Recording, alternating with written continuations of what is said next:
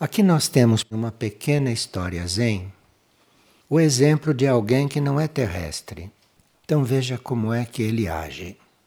A história zen diz o seguinte: Ryokan, um mestre zen, vivia da forma mais simples possível em uma pequena cabana ao pé de uma montanha.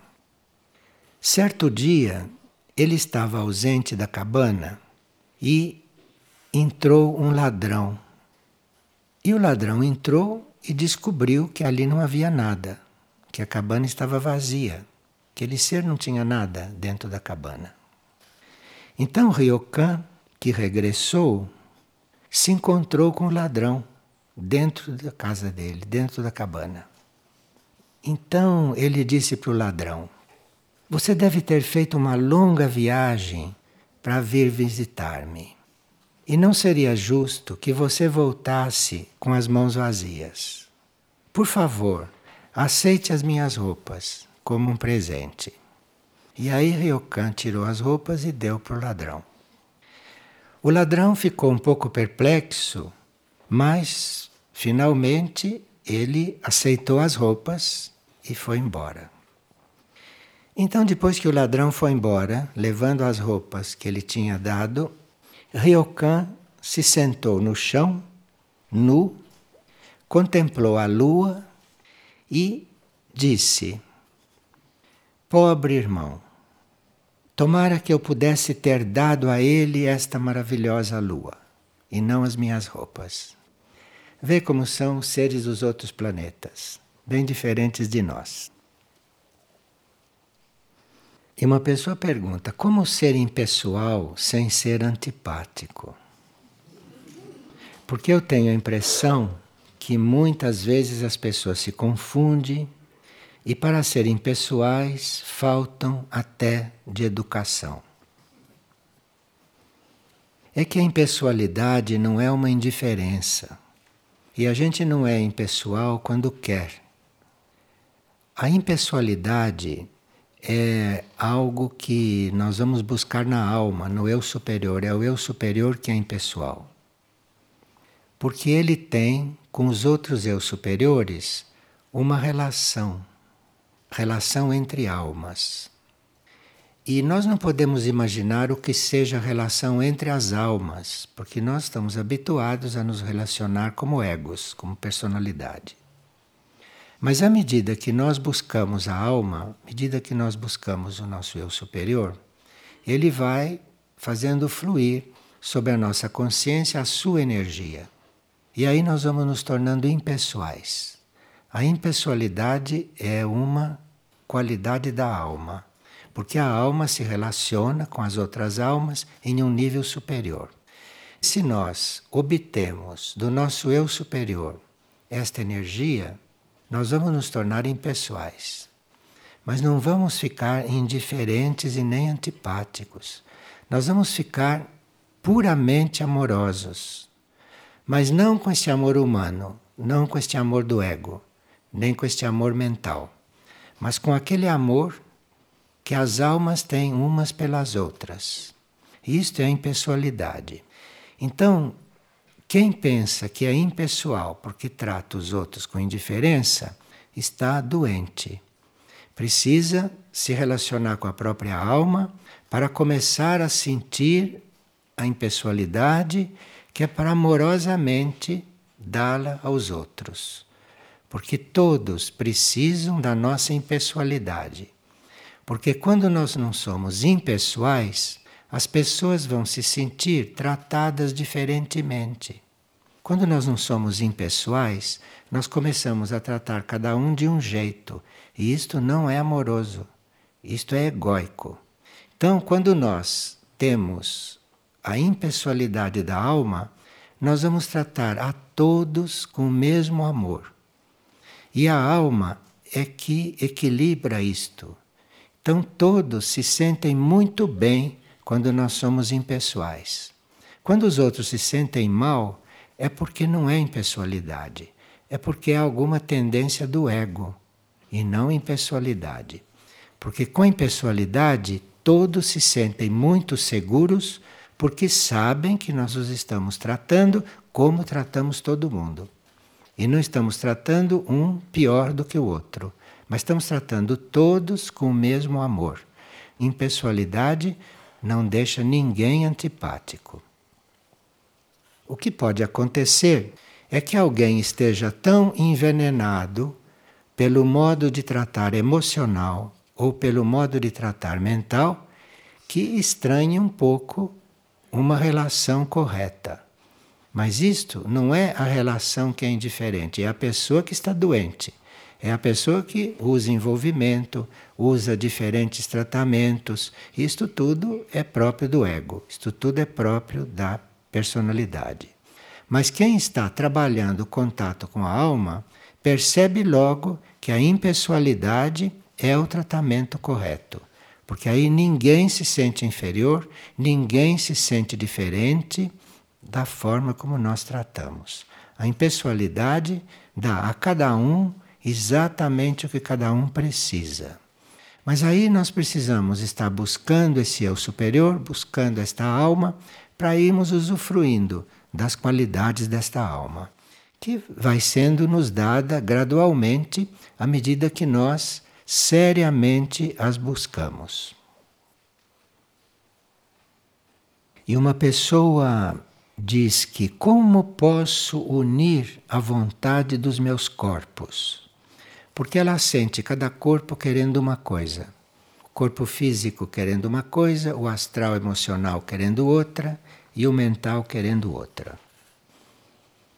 Você, para unir os três corpos, você fica cuidando da qualidade dos seus pensamentos e fica cuidando da mente. Porque a mente é o corpo que está mais alto. Dos corpos do ego, da personalidade, a mente é a mais alta. Então, é da mente, quando ela é bem tratada e quando ela é bem dirigida, é da mente que desce o bem, a cura, para o astral emocional e para o físico etérico. Você pode sim cuidar do seu físico, curar o seu físico, mas se você não cura a sua mente, você vai ficar doente de novo. Então, você pode sim cuidar do seu astral emocional. Mas se você não cuidar da sua mente, daqui a pouco o astral está embaralhado de novo. Porque tanto o físico quanto o astral emocional dependem da mente. Então é a mente que deve estar harmoniosa, equilibrada, cuidada e aí você cuida da sua mente. Quando você percebe que está tendo um pensamento negativo, corte o pensamento, mude, mude o pensamento. Não deixe ele progredir, porque senão sua mente vai ficando negativa. E com o tempo, o seu astral emocional também vai ficando negativo e o físico também vai ficando negativo. É a mente o ponto mais alto. É na mente que a gente faz o trabalho para o ego, para os três corpos. Primeiro, a gente procura não colocá-la em coisas negativas, evitar as críticas e colocar a mente em coisas positivas. Assim se tem a saúde em nível de personalidade. Mas se começa a trabalhar mais embaixo, diretamente no emocional e diretamente no físico, fica faltando trabalhar a fonte, a origem de todos os estados nesses três corpos. Aí pergunta ela mesma: como curar o meu corpo astral, o meu corpo astral emocional? Você já sabe que é na mente que você tem que trabalhar. Agora, pode ser que o corpo físico, o sistema nervoso, pode ser que o físico esteja precisando de um tratamento direto que é para o seu astral emocional se acalmar e para sua mente poder fluir e ser bem recebida. Então, você cuida de desintoxicar o seu corpo físico. Em geral, os corpos físicos estão intoxicados. Mesmo quem não os intoxica diretamente, tem os corpos físicos um pouco intoxicados pelo ar que respiram, pela água que bebem, A gente nem sabe o que bebe, não é ali? Bebe química. E tantas coisas que vão deixando o corpo físico intoxicado. Então precisa cuidar de uma desintoxicação do corpo físico, dentro do possível, para que este corpo físico possa receber o que vem do alto e possa assumir e assimilar o que vem do alto. Agora, você lendo livros positivos, ouvindo coisas positivas, não é? Ouvindo música harmoniosa, não esta música que tocam e que fazem hoje. Ouvir música harmoniosa, não lendo coisas adequadas, você vai fazendo um trabalho nos três corpos. Seu corpo físico vai se acalmando, seu corpo astral emocional vai entrando numa outra vibração, num outro ritmo, e a sua mente vai tendo um alimento correto. A leitura, as gravações são instrumentos para nós fazermos esse trabalho. Uma pessoa diz que sonha sempre com animais que a atacam e que procuram mordê-la. E ultimamente isso tem sido muito comum. E ela pensa que está enlouquecendo por causa destes sonhos. O reino animal depende do reino humano para receber energia espiritual. O reino animal não tem condições de receber energia espiritual. O reino animal pode receber energia astral, pode receber vitalidade, pode receber energia mental.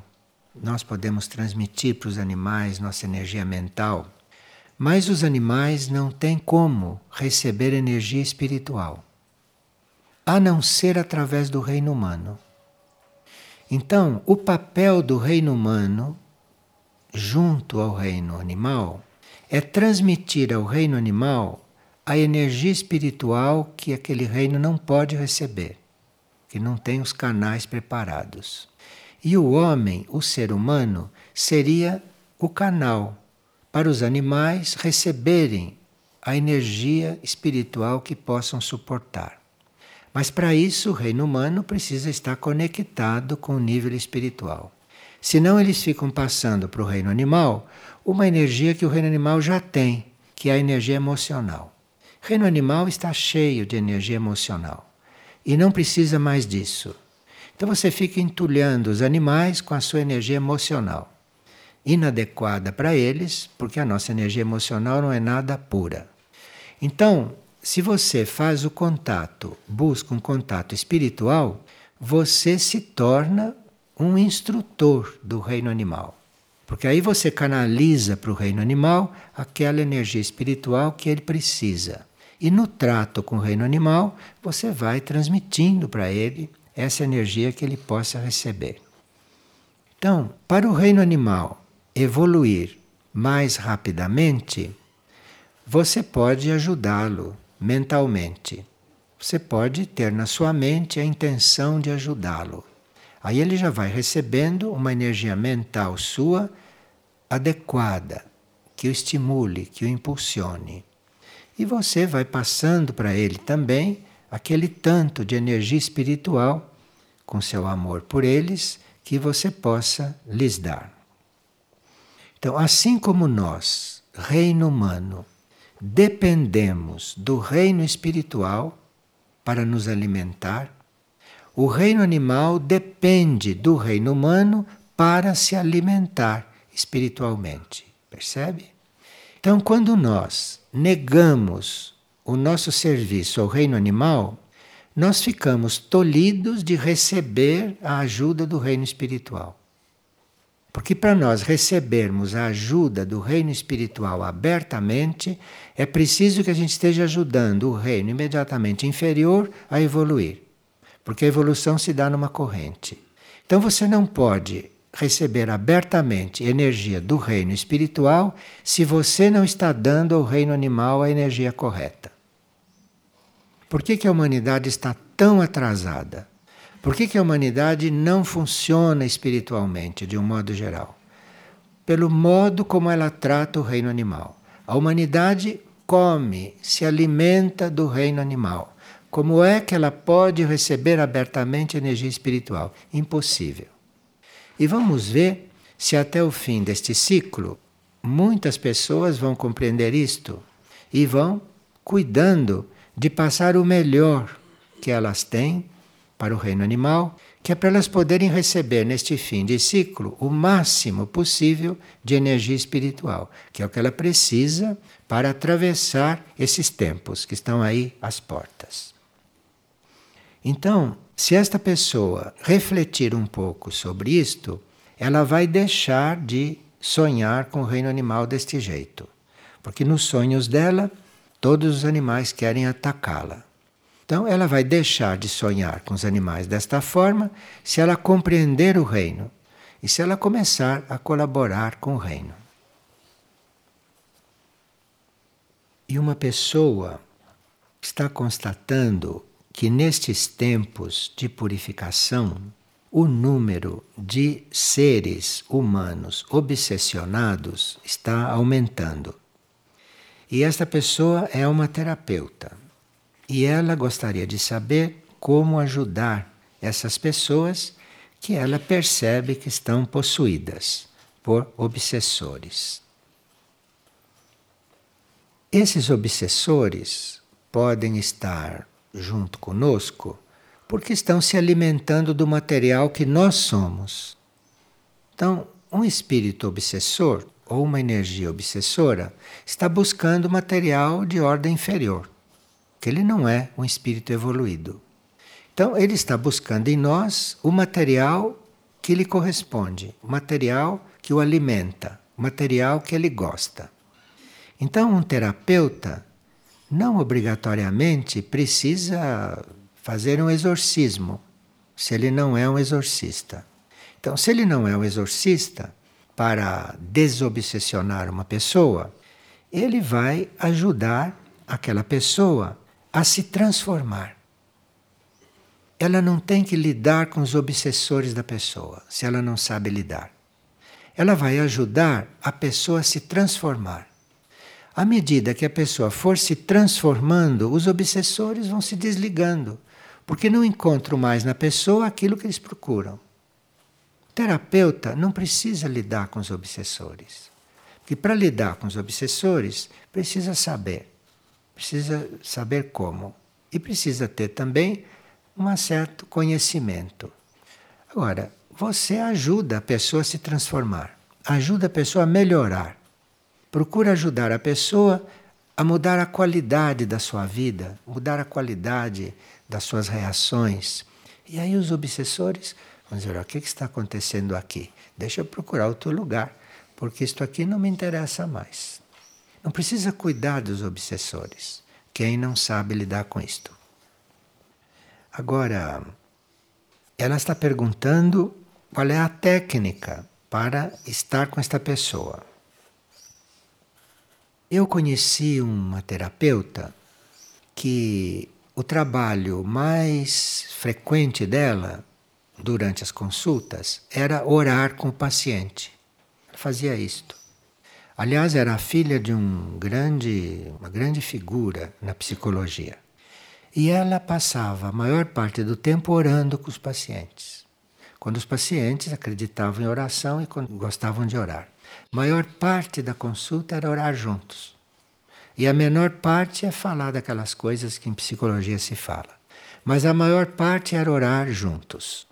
E assim parece que muitos seres se curaram.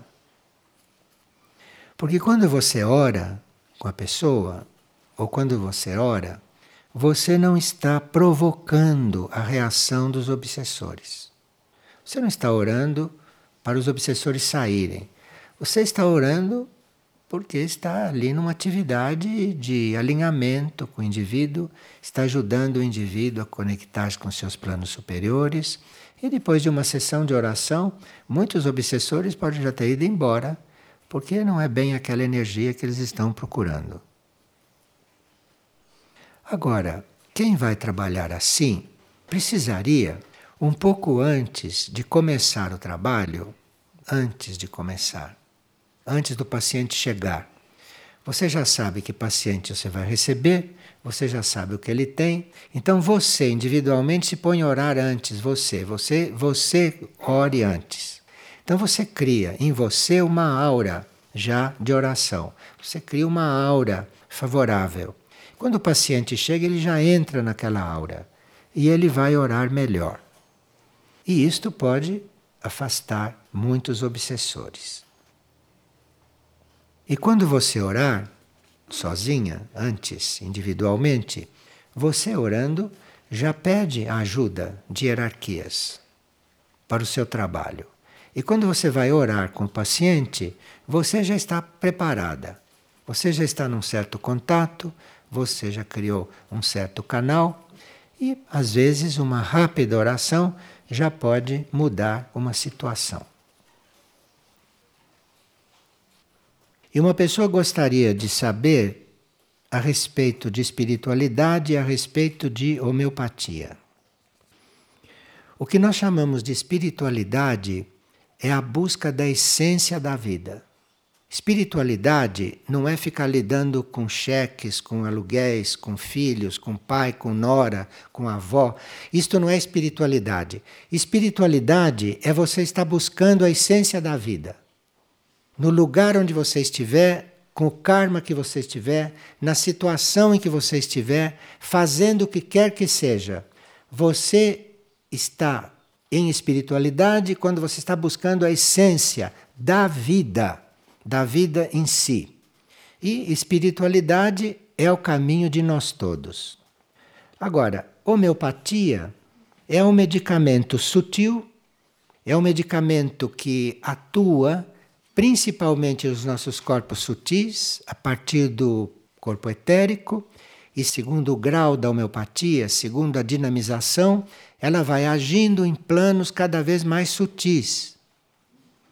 E essa homeopatia não interfere em certos processos do corpo físico. É um medicamento praticamente positivo, do ponto de vista de não interferir em certas coisas do corpo físico que são misteriosas e que não devem ser tocadas, porque estão em desenvolvimento que ninguém de nós conhece. No corpo físico estão em desenvolvimento alguns setores, como por exemplo o setor das glândulas. As glândulas não chegaram no seu ponto culminante. As glândulas estão ainda se desenvolvendo. As glândulas são misteriosas, e o que se sabe das glândulas é a parte primária desse conhecimento. Porque ninguém sabe realmente qual vai ser o desenvolvimento de uma glândula. E à medida que as glândulas da cabeça, por exemplo, e as glândulas cardíacas forem desenvolvendo, o desenvolvimento do ser humano é imprevisível. Endocrinologia é um mistério. E está tudo aí para ser compreendido, descoberto e experienciado. A homeopatia tem um efeito sobre tudo o que é misterioso no nosso corpo. Nós não podemos calcular o efeito da homeopatia totalmente. Quem criou a homeopatia era um discípulo. Era um discípulo do plano evolutivo. E ele fez o que pôde. E deixou aí o que ele pôde deixar. E, eventualmente, cabe a nós estar desenvolvendo a medicina nesta linha. Porque não deixa de ser um setor da medicina. Só que não é uma medicina totalmente material. Agora, uma coisa que nós precisaríamos saber quando lidamos com homeopatia é que isto é um medicamento tão sutil que ele se altera quando é vendido, quando é comercializado. Homeopatia não é alopatia, que você pode vender, comprar, que isto tudo é químico. Mas homeopatia é algo que, para fazer efeito, da forma como pode fazer, não deve ter sido comprada e nem vendida. Quando você compra e vende, ela já não faz tanto efeito. Vendendo homeopatia e gente comprando homeopatia, não se pode ainda calcular o que a homeopatia pode fazer, porque ela faz só uma parte quando ela é comercializada. Isto é bom saber para a gente não incorrer em erros por ignorância. Tudo que é sutil não deve ser comercializado. O que é sutil são descobertas humanas em níveis que pertencem a todos. Então, tudo que é sutil é melhor que não tenha nada a ver com comércio. Não é que não faça efeito se você compra e vende, mas não faz todo o efeito que poderia fazer. E diante das coisas sutis, nós recebemos segundo a nossa atitude. Então, se você toma uma homeopatia ou qualquer outro processo sutil, se você duvida, se você não acredita, ou se você não está numa boa disposição diante daquilo, aquilo faz o efeito mínimo ou nenhum. Você não conhece muita gente que diz eu tomo homeopatia e não, não me faz efeito? Nem pode fazer, porque você não está sintonizada com aquilo. Então precisa uma sintonia com as coisas sutis, senão não faz efeito mesmo. Aqui nós fazemos medicamentos e doamos. Se cada um for fazendo isto, os medicamentos vão fazer mais efeito. Agora, não basta você fazer e doar. Precisa que quem recebe esteja em sintonia. Precisa que quem recebe esteja no mesmo espírito, para aquilo tudo somar forças. Então não basta você ir à farmácia e pegar um medicamento. Você tem que ir à farmácia numa certa atitude, você tem que tomar o medicamento numa certa atitude e tem que viver também numa certa atitude. Isso tudo é um conjunto. Nenhum medicamento faz milagre. Bom, e uma pessoa está perguntando: o ensinamento aqui em Figueira é uma religião? E que diferença existe entre estas coisas que se fala aqui e as religiões tradicionais? A verdade é uma só, não existem duas verdades. Então, mesmo as religiões dogmáticas, mesmo as religiões tradicionais, mesmo as religiões comerciais, tem dentro delas um fundo de verdade. Porque a verdade é onipresente. Então não existe nada onde a verdade não esteja. Agora, religião tradicional é baseada em dogmas, em regras, em conceitos, em disciplinas externas. Isto é uma religião tradicional. E ela usa isto tudo com aquele tanto da verdade que ela contém. Nós não temos nada a ver com isto. Nós trabalhamos com religiosidade, não com religião. Nós trabalhamos com religiosidade, isto é, aquele tanto de verdade que nós conseguimos captar, nós doamos. Doamos. Não há taxa para nada, não há obrigação para nada, ninguém é obrigado a ouvir, ninguém é obrigado a aceitar, ninguém é obrigado a seguir. Ninguém é ameaçado que se não seguir acontece isto e aquilo, fica doente vai para o inferno. Não existe isto aqui. Não existe isto aqui. Religiosidade é você estar se coligando com os níveis superiores. Então você está aqui se trabalhando para mudar de nível. Quem está aqui estagnado deve sair daqui, não deve ficar ocupando o lugar de quem deve estar aqui porque aqui tem uma, um limite de lotação. Então, quem não está aqui cumprindo a sua tarefa como religioso, deve desocupar o lugar para quem quer vir aqui fazer isto. Então, a religiosidade é você estar procurando, buscando e ir se coligando com os níveis cada vez mais elevados. Isto se chama religiosidade. Não tem nada a ver com crença. Você pode acreditar nisso e não fazer. Porque tem gente que acha que quando ele acredita, que já fez tudo o que podia, já está salvo. E tem muita gente que acredita nisto, mas nada faz nesse sentido. Então, quando a gente aqui percebe uma coisa, é para fazer, é para executar, é para cumprir. Se é para ficar como está, repito, desocupe o lugar e dê para outro. Então, nós cuidamos de religiosidade, não cuidamos de regra, não deveríamos cuidar de disciplina, a não ser quando se passa dos limites. Aí tem que cuidar de disciplina. Mas se a gente se mantém num certo limite, aqui não se cuida de disciplina. Agora, dogmas, regras, tudo isso aqui não existe. Ou não deveria existir. Então, esta é a diferença. Agora, a pessoa diz que aqui há pessoas que impõem as coisas, que aqui há pessoas que. Mas isto, a humanidade é assim. Isto aqui não é feito de anjos, isto não é feito de extraterrestres, isto não é feito de arcanjos, isto é feito de seres humanos. Então, seres humanos são uma caixa de surpresas. Um dia eles são bonzinhos, de repente abre uma coisinha lá dentro, você vai ver o que emerge. E para isso chama-se centro de resgate, chama-se centro de cura. Então vamos nos unir e trabalhar. A religiosidade deveria se exteriorizar de forma bem clara para todos, para aqueles que precisam de referência. Porque há pessoas que precisam de referência para poder seguir, para poder imitar. E claro que se a pessoa chega aqui e tem como referência uma vida comum, espero que ela não imite. Agora, aqui é um núcleo de seres humanos, num primeiro nível.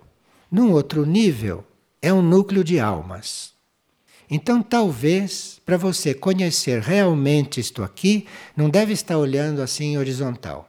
Você deve estar olhando para dentro de você, que é para você, lá dentro de você, encontrar o outro. E aí, quando você encontrar o outro lá dentro de você, aí você vai ver realmente o que é o outro. Você vai ver que tipo de ajuda que ele precisa, você vai ver qual é o potencial dele, mas olhando em horizontal, você vê o que todo mundo vê.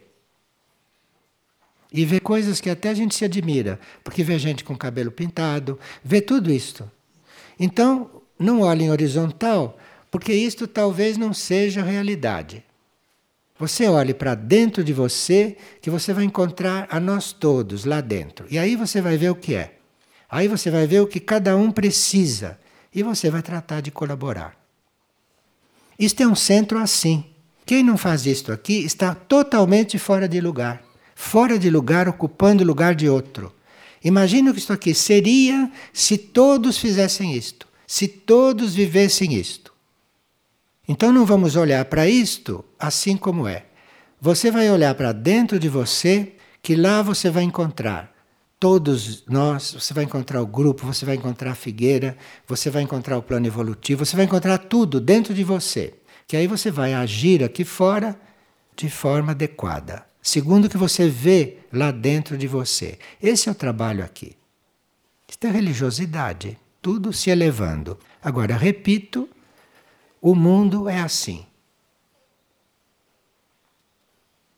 E esta pessoa que trabalha em uma escola há oito anos e que gostaria de saber se existe uma forma de educação que se possa dar para as crianças, você pode ler o livro O Visitante. Lá no Visitante se fala a respeito de educação. E na educação, a educação é conosco. Nós é que temos que nos educar. Se nós nos educamos, nós irradiamos educação. Irradiamos. E aí, numa escola de crianças, os professores, os instrutores deveriam irradiar educação. Porque aí não teriam questionamentos, não teriam polêmicas, não teriam conflitos com ninguém, porque ele está ali irradiando e fazendo qualquer coisa com as crianças. Ele está ali irradiando. Isto é o principal. Então você lê o visitante que pode ajudar nesse estágio. E educação não se impõe. Educação não se impõe. Você às vezes está diante de um ser que precisa de educação, mas ele não, quer, ele não está maduro, não é o momento dele. E você tem que ter paciência de acompanhá-lo até que chegue o momento de você dar alguma coisa para ele. Este momento pode chegar. E se não chegar, é sinal que você trabalhou ocultamente, que você irradiou, alguma coisa ele recebeu, Alguma coisa ele está desenvolvendo dentro dele, embora não pareça, e ele chegando num certo ponto, ele passa para outro, para outro ensiná-lo. E você que irradiou, que colocou a semente, não vê o resultado. Porque na hora do resultado, ele foi para outro. Foi para outro instrutor. E o outro instrutor vai encontrar ali o terreno pronto. E aí vai ser muito simples. E você tem que olhar isto tudo com muita naturalidade, com muita simplicidade e agradecendo por ter colaborado para a evolução de alguém, embora não tenha desenvolvido nas suas mãos como você esperava. A humanidade é una. Isto é uma ilusão que somos indivíduos separados. A humanidade é una. O que você está fazendo em você está repercutindo em todos. E o que todos estão fazendo está repercutindo em você. Então tome cuidado. E se nós podemos formar parte do núcleo da vigília permanente de Figueira estando fisicamente em outro país? Sim, se pode. Você pode procurar aí o núcleo da vigília permanente. Se você quiser, você se inscreva. E se você não quiser se inscrever, você estará participando, desde que esteja cumprindo a finalidade não de se fazer a vigília permanente. Mas a vigília e todas essas práticas espirituais não estão no tempo e nem no espaço. Você pode estar fazendo vigília permanente onde quer que você esteja, existe um eterno presente.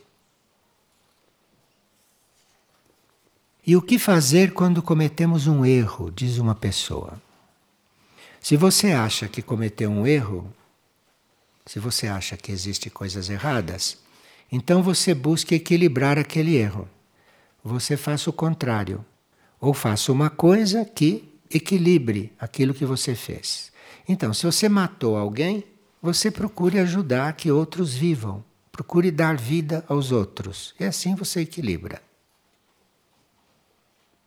E uma pessoa está fazendo uma pergunta a respeito de sacerdócio. A linhagem sacerdotal é uma linhagem das mônadas. As mônadas podem estar em sete linhagens, e uma delas é a linhagem sacerdotal. Agora, uma mônada pode estar na linhagem sacerdotal e numa determinada encarnação não manifestar esta linhagem. Então, nós podemos estar manifestando outras coisas e na realidade sermos sacerdotes.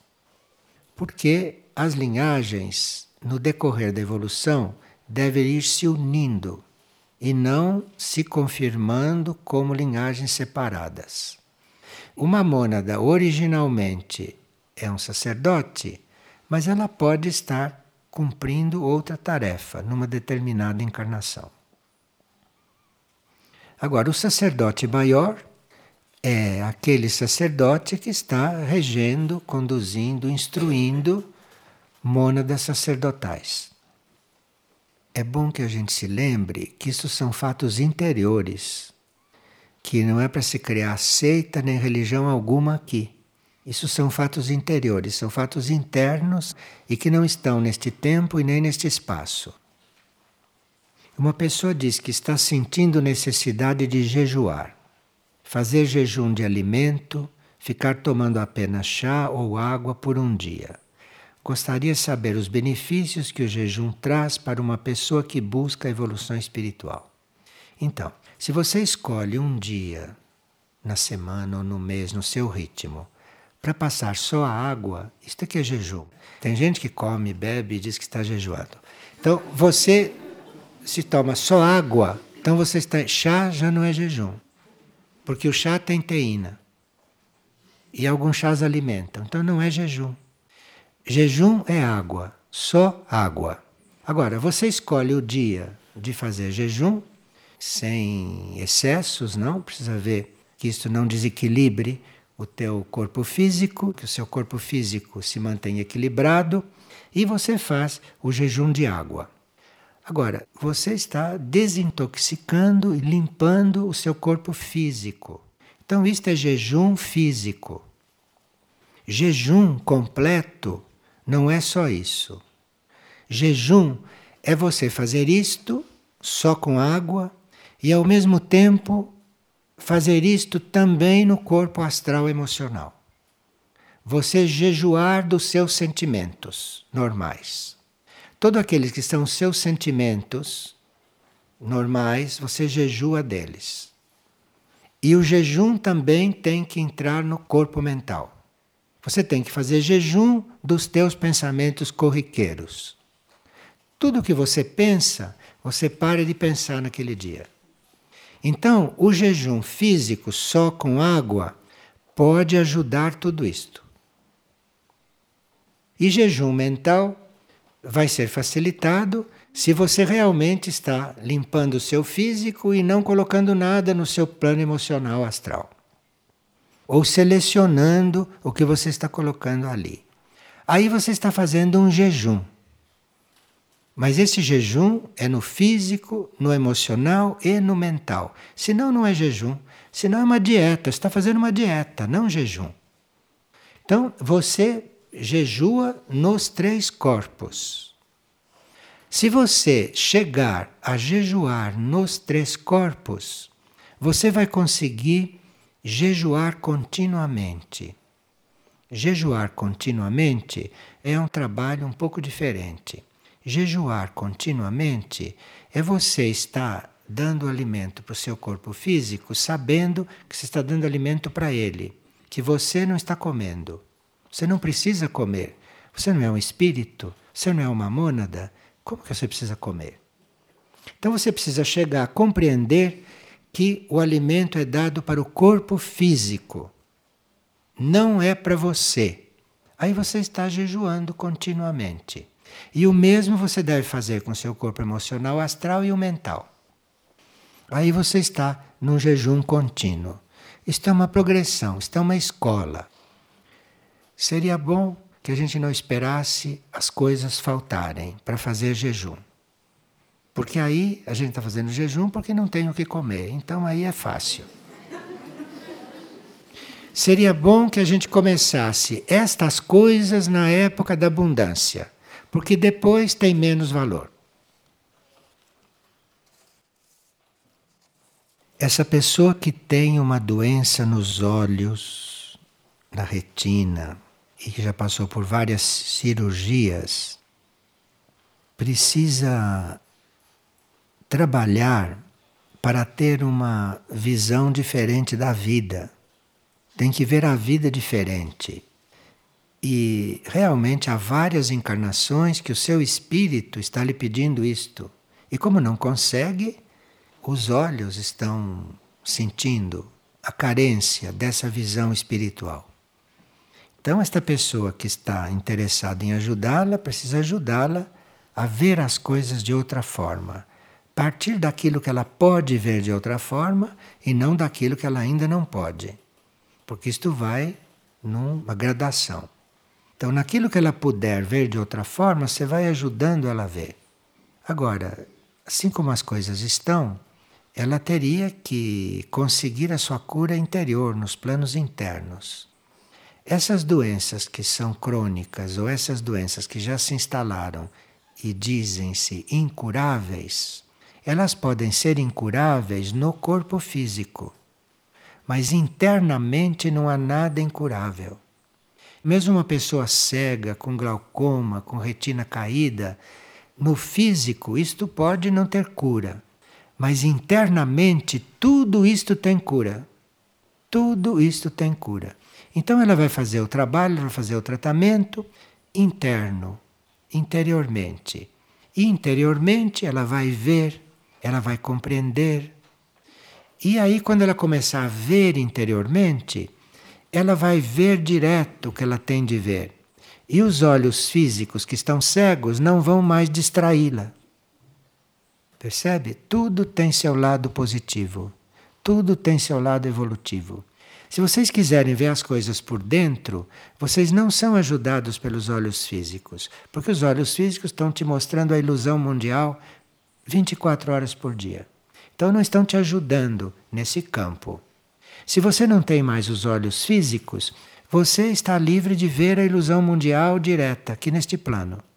Vai ver nos outros planos, mas já é um pouco menos. Então, Tudo o que acontece tem o seu valor, tem a sua função, e nós temos que estar muito em paz com tudo isso. E sabendo como agir no ponto em que estamos, na condição em que estamos, porque essa condição é a melhor para nós fazermos o nosso trabalho.